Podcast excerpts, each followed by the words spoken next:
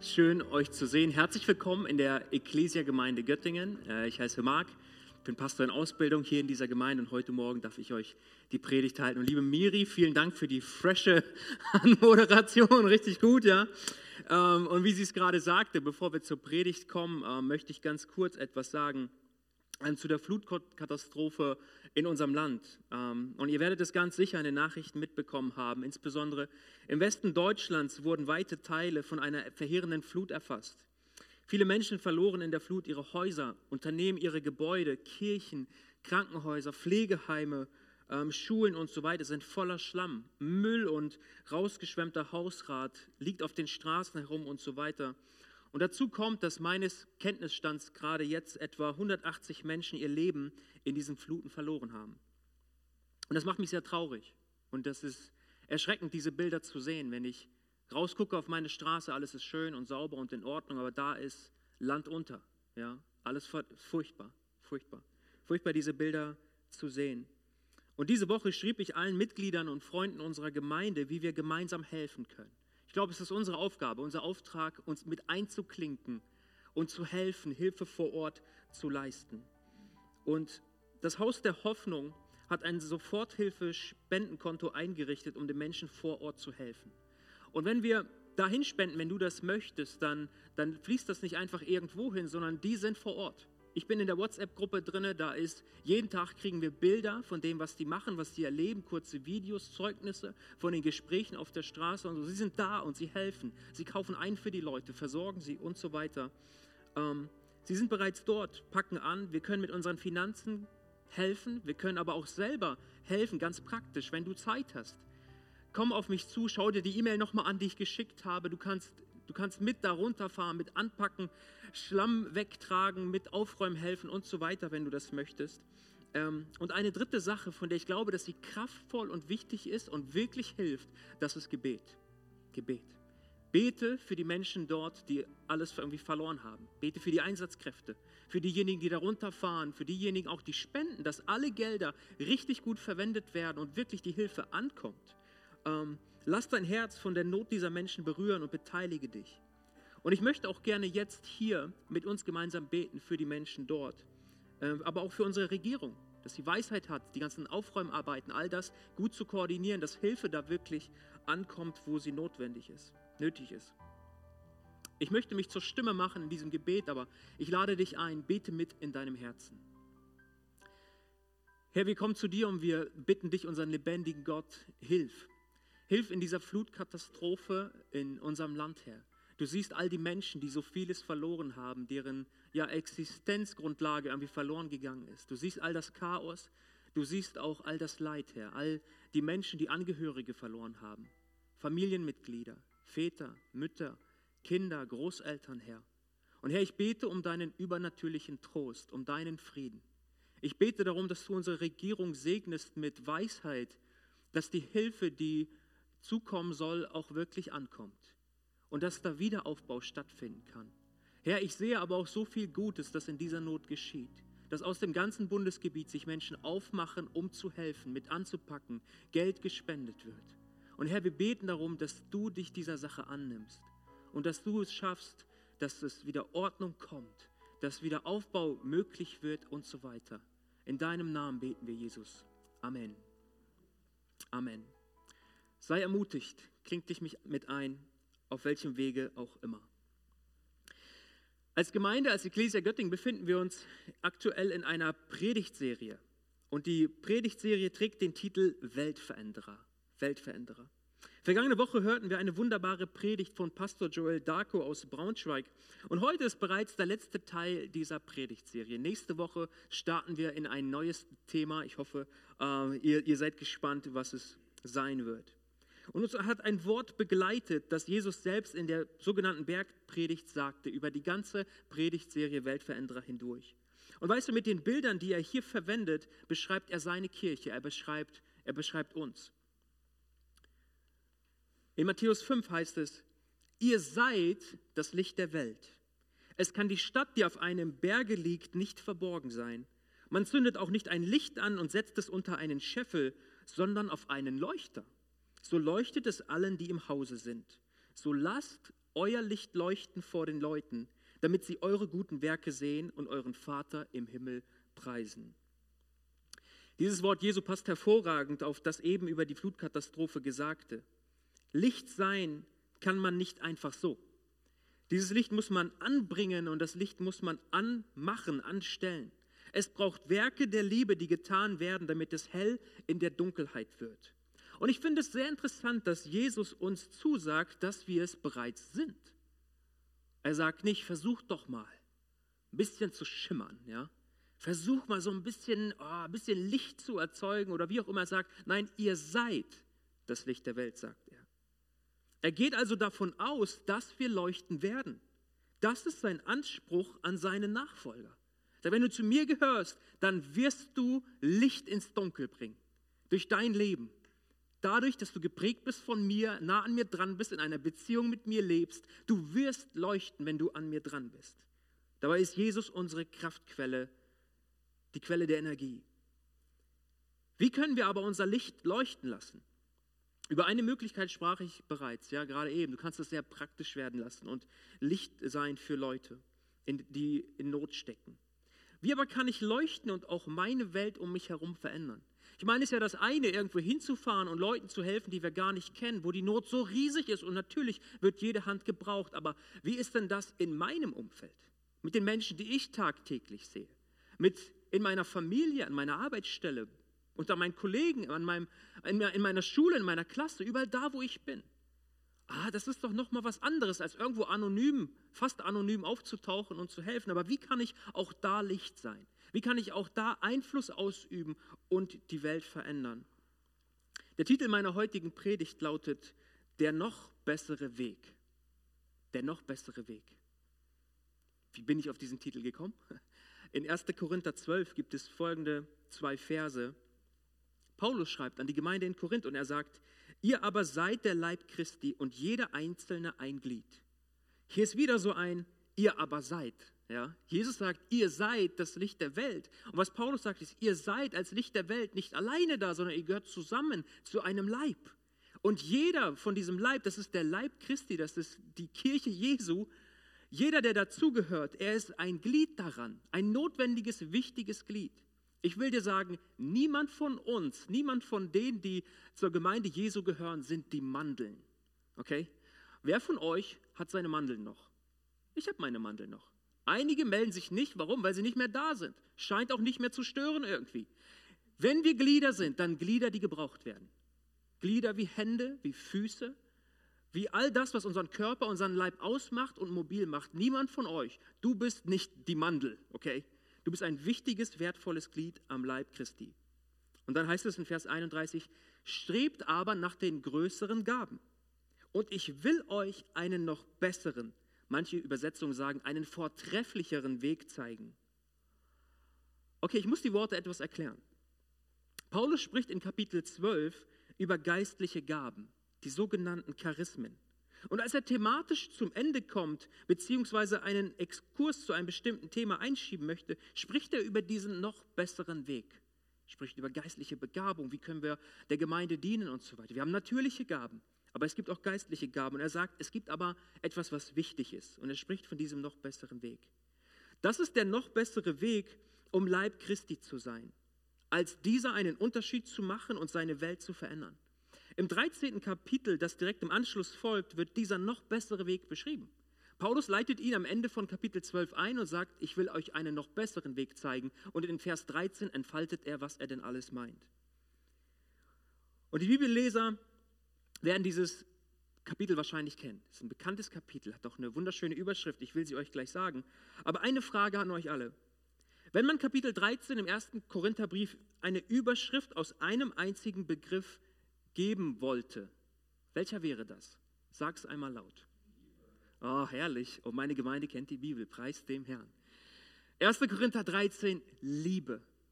Paulus schreibt über den noch besseren Weg und in Kapitel 13 spricht er über die Liebe. In deiner Bibel, in meiner Bibel wahrscheinlich auch, ist folgende Überschrift gewählt, die ist so sehr bekannt, das hohe Lied der Liebe. Es geht um Liebe. Liebe ist laut Paulus der noch bessere Weg, um die Welt zu verändern. Er will hier sagen, dass der bloße Besitz von Gaben seien es geistliche Gaben, seien es natürliche Gaben, nicht so wichtig, wie die Verwendung dieser Gaben in Liebe ist. Liebe steht nicht in Konkurrenz zu den Gaben, sondern sie gibt den Modus an, die Art und Weise, wie diese Gaben ausgeübt werden sollen. Ein Bibelausleger hat das sehr treffend wie folgt ausgedrückt. Ich habe euch das Zitat mal mitgebracht. Er sagt, die Liebe ist keine Gabe neben anderen, sondern das entscheidende göttliche Vorzeichen, das über Wert und Unwert aller anderen Begabungen entscheidet. Ich dachte, hm, wunderbare Aussage und ich glaube, er hat so recht. Ich glaube, das erleben auch wir in der zwischenmenschlichen Kommunikation, oder? Das Wie entscheidet noch viel mehr ähm, über, darüber, wie, ob eine Person das annimmt, was du sagst, als das Was. Ja? Du kannst etwas Richtiges, etwas, etwas vollkommen Gutes sagen, aber wenn die Art und Weise nicht stimmt, unanständig ist oder unangebracht, dann wird das nicht angenommen werden. Die Art und Weise, wie wir etwas kommunizieren, wie wir etwas tun, wie wir etwas leben, ist entscheidend. Und so auch hier. Ich möchte euch in dieser Predigt auf ein Stück dieses noch besseren Weges mitnehmen. Ich habe euch sozusagen vier Stationen mitgebracht, über die ich sprechen möchte, von denen ich überzeugt bin, dass wenn wir sie leben, um Weltveränderer zu sein, wir uns auf diesem Weg der Liebe befinden. Und die Reihenfolge dieser Stationen ist meiner Meinung nach wichtig. Viele Christen und auch Kirchen machen oft den Fehler, dass sie beim Ziel beginnen und in Richtung Start gehen und nicht andersrum. Als Ecclesia Göttingen wollen wir vom Startpunkt aus in die richtige Richtung gehen, um zu erreichen, wozu Jesus uns gerufen hat und auf diese Weise ins Ziel laufen. Wir begeben uns auf diesen Weg, weil wir Weltveränderer sein wollen. Ich will das sein, ich hoffe du auch. Wir haben überall dort, wo wir sind, einen gewissen Einflussbereich. Darüber sprachen wir auch in dieser Predigtserie. Sei es bei einem Café mit, mit den Kollegen, ein nettes Gespräch auf dem Nachhauseweg von der Schule, bei einer studentischen Lerngruppe, in der Umkleidekabine nach dem Fußballtraining, in unseren Kleingruppen und so weiter und so fort. Wir sind umgeben von Menschen, die Jesus unbedingt brauchen. Und meine Hoffnung ist, dass mein und dein Herz nicht äh, von Gleichgültigkeit gehemmt wird, gelähmt wird, sondern wir den Wunsch haben, die Welt dieser Menschen zum Guten zu verändern. Und weißt du, ich halte diese Predigt, damit wir besser ausgerüstet sind, diese Menschen zu lieben, sie zu wertschätzen, ihnen zu dienen und ihnen ein lebendiges Zeugnis von unserem wunderbaren Gott zu sein. Ich hoffe, du kommst mit auf diesen Weg, auf diese vier Stationen, der noch bessere Weg, ein Teil davon, wo wir Menschen lieben können und ihnen wirklich, ja, leuchten können als Licht. Die erste Station auf dem Weg zum Weltveränderer lautet Wertschätzung. Wertschätzung. Es beginnt nicht mit der Predigt, sondern es beginnt mit Wertschätzung. Bevor wir Klartext predigen, sollten wir zuerst den Nöten begegnen. Das sehe ich so oft im Leben Jesu in seinem Handeln. Fehlende Wertschätzung ist eine solche Not der Menschen. Ich finde es großartig, was Wikipedia über diesen Begriff schreibt. Oft schaue ich da gerne mal rein, was, wie definieren die das da? Ich will euch davon mal was vorlesen. Wertschätzung bezeichnet die positive Bewertung eines anderen Menschen. Sie gründet auf einer inneren, allgemeinen Haltung anderen gegenüber. Ja, meine Güte, das, dieser Satz, der könnte eine, eine, eine Beschreibung sein für Christen, oder? Wäre das nicht fantastisch, wenn, wenn Christen bekannt wären genau dafür?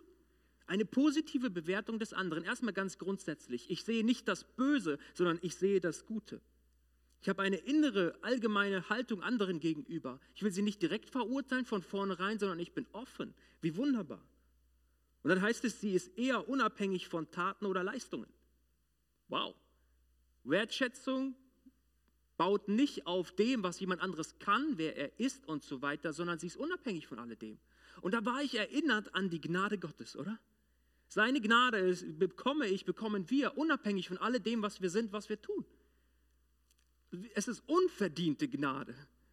Wenn es darum ginge, dass, dass sich jemand verdienen könnte, dann würde sie niemand erhalten ist unabhängig von Taten und Leistungen. Und Wertschätzung ist verbunden mit Respekt, Wohlwollen und drückt sich aus in Zugewandtheit, Interesse, Aufmerksamkeit und Freundlichkeit. Finde ich sehr richtig und gut, wie das hier beschrieben wird, was Wertschätzung ist und ausmacht. Nun, warum ist Wertschätzung so wichtig? Wertschätzung ist eng verbunden mit dem Selbstwert eines Menschen. Das Vorhandensein oder Fehlen von Wertschätzung wird einen Menschen lehren, Gutes oder Schlechtes über sich selbst zu denken und zu glauben. Weil Worte Macht haben, können wir die Kraft von Wertschätzung gar nicht überschätzen. Deshalb ist es entscheidend, dass wir sagen, was wir Gutes und Bedankenswertes sehen und Menschen ermutigen. Es gibt ja so diesen Spruch, nicht geschimpftes Lob genug. Kennst du den? Oh Mann, ich will nicht, dass wir so eine Kultur leben hier in der Ecclesia Göttingen. Sondern ich will mich bedanken bei Menschen. Ich will ein offenes Auge dafür haben, was Menschen Gutes tun, wo sie sich einbringen, wo sie dienen. Und ich will Danke sagen. Ich will Menschen ehren und hochheben in meinem Umfeld. Warum ist das wichtig? Weil das, was wir alle über uns gegenseitig aussprechen und denken, ob wir Wertschätzung ausüben oder nicht, das projiziert jeder einzelne von uns in sich selbst hinein. Wenn mir mein Umfeld nichts sagt oder nur Schlechtes sagt, werde ich Schlechtes über mich denken. Wenn mein Umfeld aber mir sagt, hey, das hast du gut gemacht, danke für dies oder jenes, du bist wichtig, du bist willkommen, du bist wertvoll, dann fängst du an, das über dich selber zu denken und zu glauben. Und genau so ist es. Wertschätzung ist eng verbunden mit dem Selbstwert.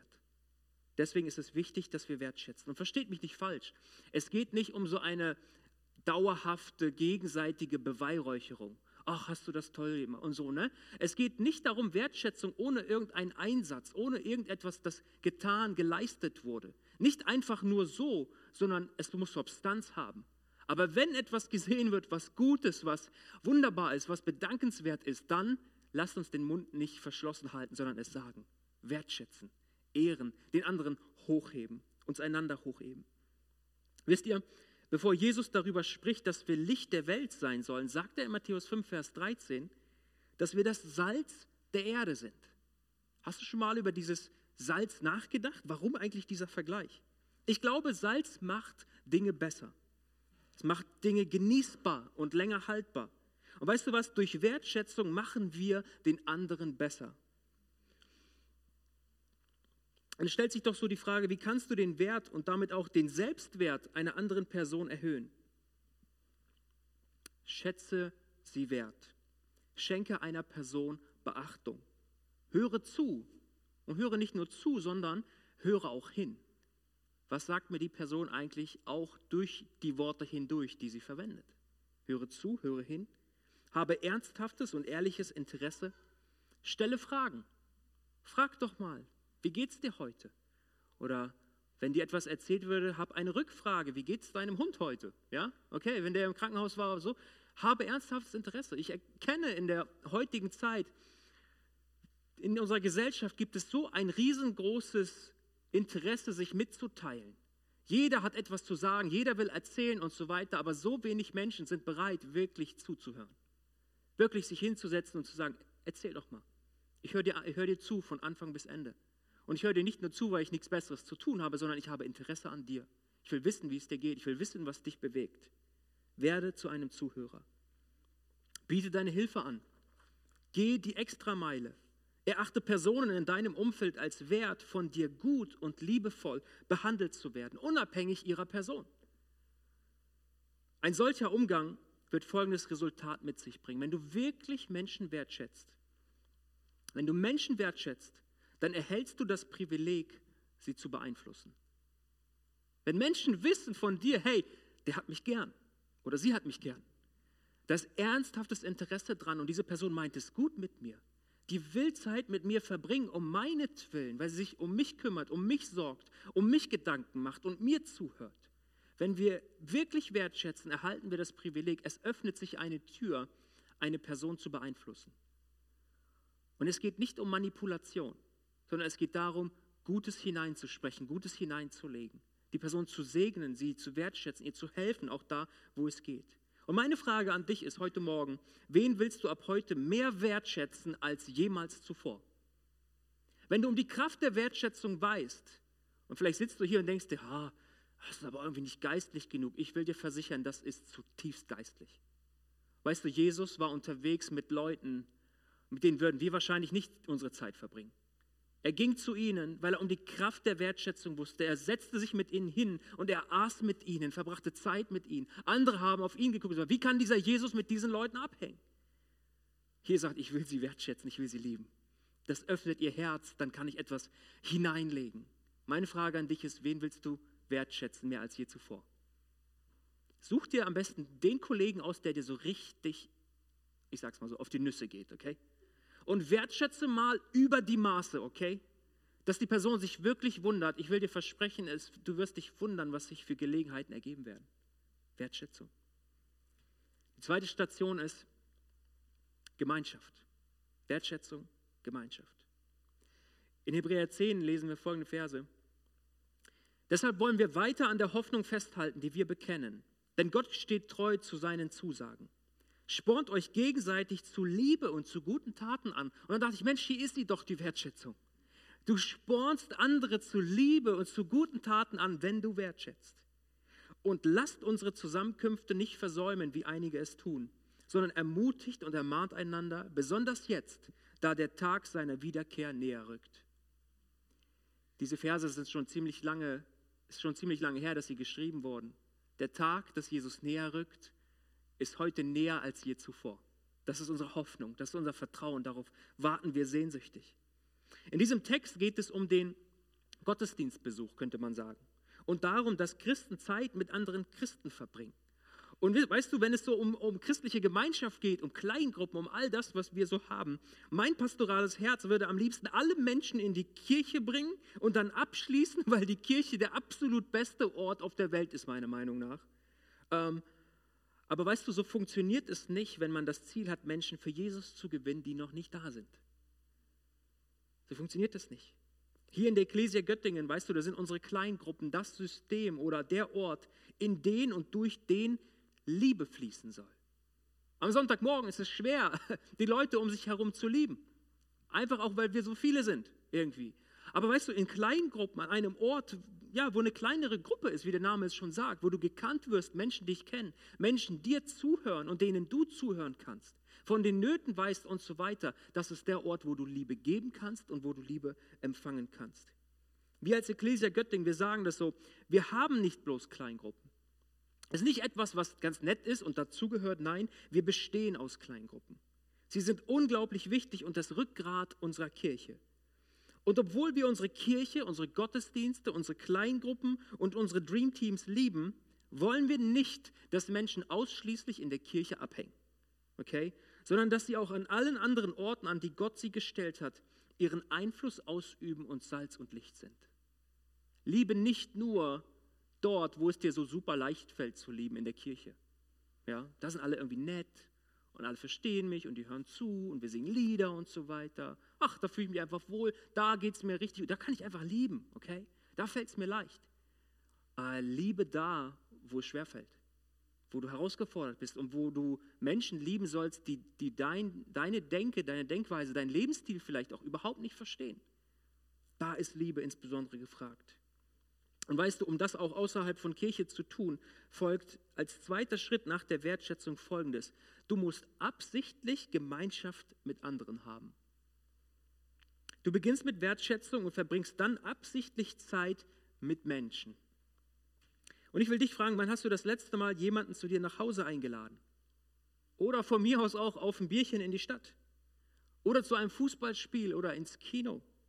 Oder, oder, oder. Oder wann hast du das letzte Mal jemanden zu deiner Kleingruppe mitgebracht und gesagt, hey, meinen Arbeitskollegen bringe ich da einfach mal mit hin, der soll das erleben, ich will Zeit mit ihm verbringen.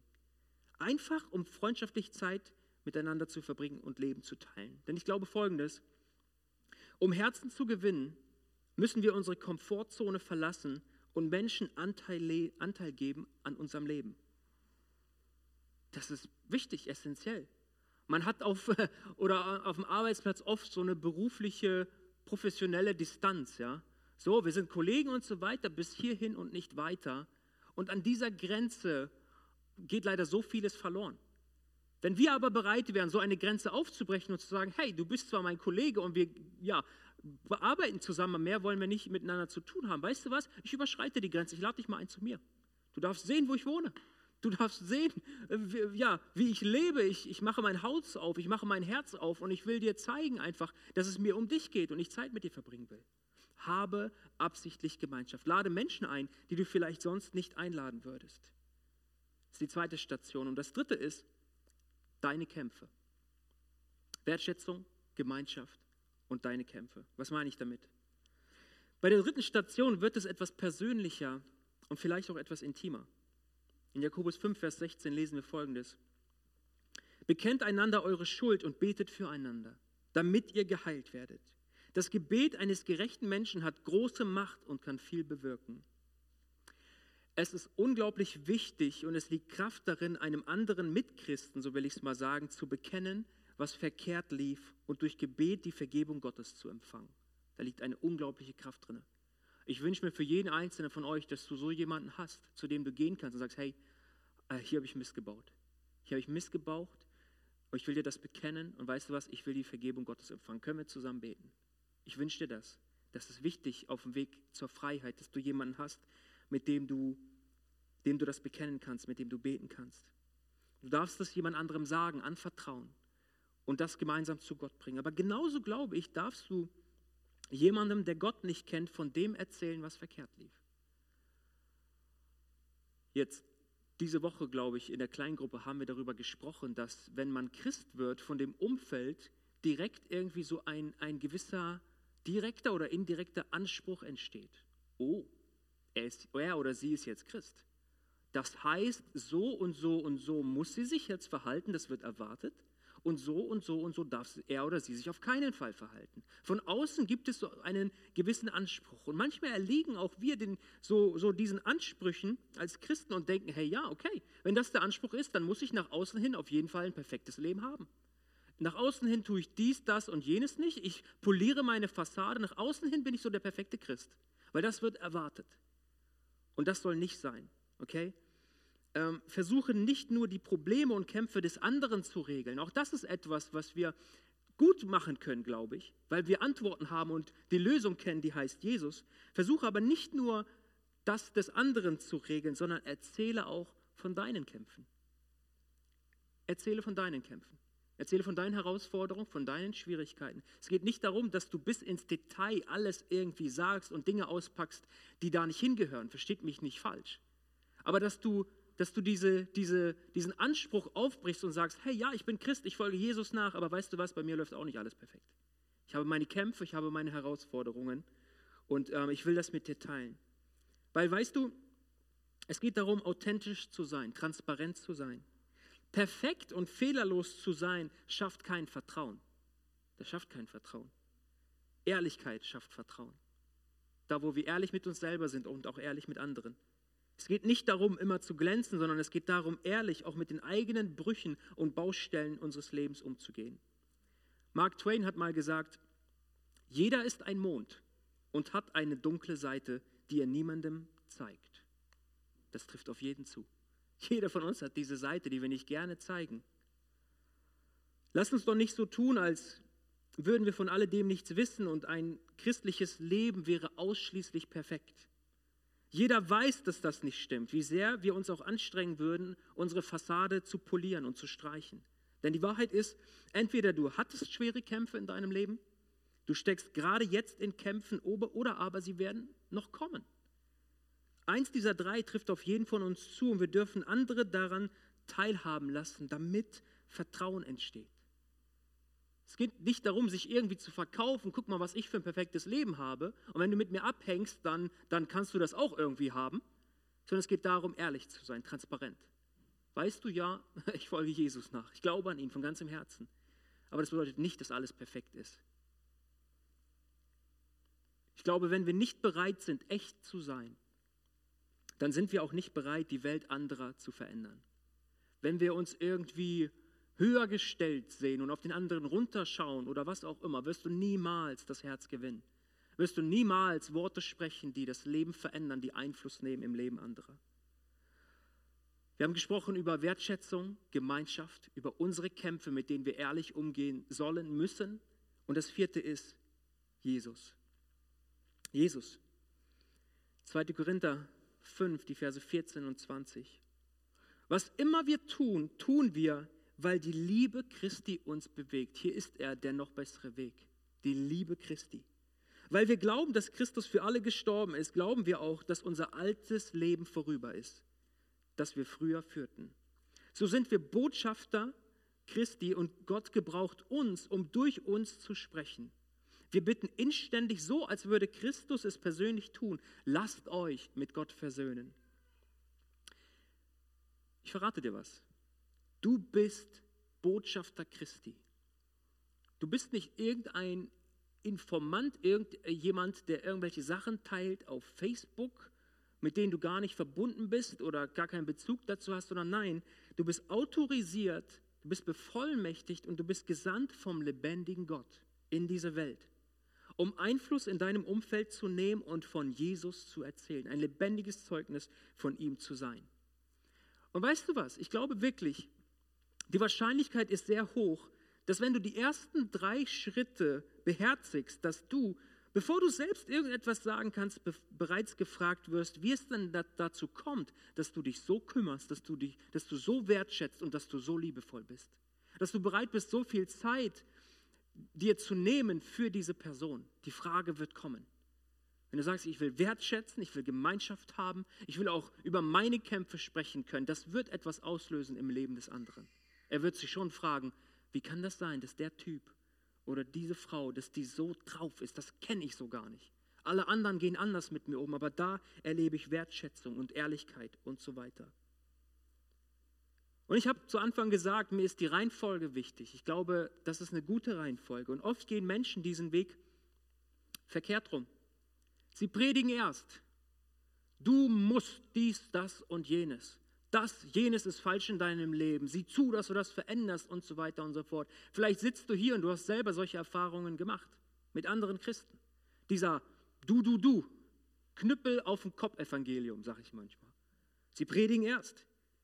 Dann wollen sie die Probleme der anderen wissen, um ihnen zu helfen, ohne Anteil an ihrem eigenen Leben zu geben. Und dann erst kann man miteinander Gemeinschaft haben. Und ganz zum Schluss erst, wenn alles stimmt und wenn man so in, in so diese Blase reinpasst an Leuten, die man um sich sammelt, dann erst kann man Wertschätzung weitergeben und den anderen lieben und so weiter und so fort. Nein, nein, nein, bitte lasst uns das andersrum machen. Bitte lasst uns das umdrehen. Bitte lasst uns mit der Wertschätzung beginnen. Unabhängig von allem. Die Menschen um uns herum wertschätzen und sie lieben. Da lasst uns mit ihnen Zeit verbringen, Gemeinschaft haben. Lasst uns ehrlich sein mit dem, was auch in unserem Leben verkehrt läuft und dann lasst uns ihnen Jesus bringen.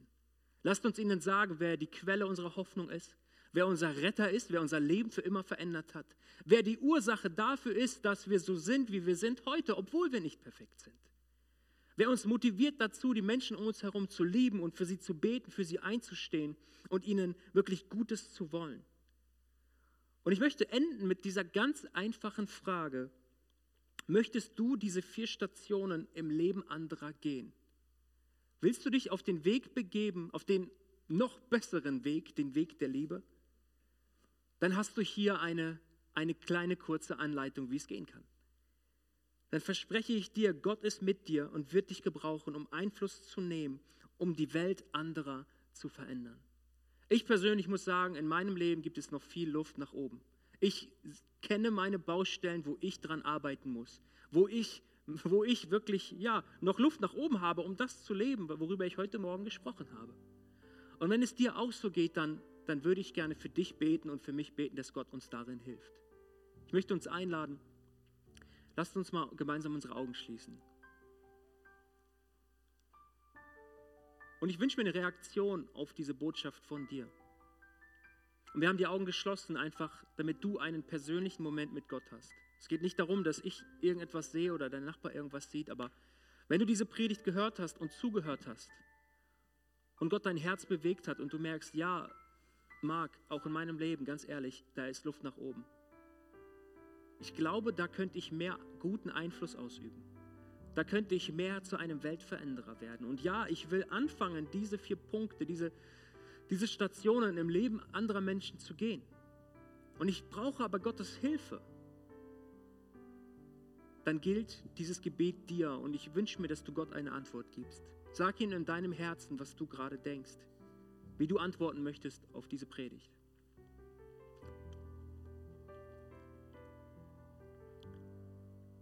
Danke, Herr, dass du uns gebrauchen möchtest. Danke, dass du unser Leben verändert hast und das für immer. Danke, dass dir alles möglich ist und dass du ein Gott bist, der ohne jegliche Bedingungen liebt. Herr, mache uns zu Menschen, jeden Einzelnen hier in diesem Raum, jeden Einzelnen im Livestream. Mach uns zu Menschen, die Wertschätzung leben, so wie du es uns vorgelebt hast, Jesus. Mach uns zu Menschen, die Gemeinschaft lieben und auch die Gemeinschaft suchen von Menschen, die wir sonst nicht einladen würden.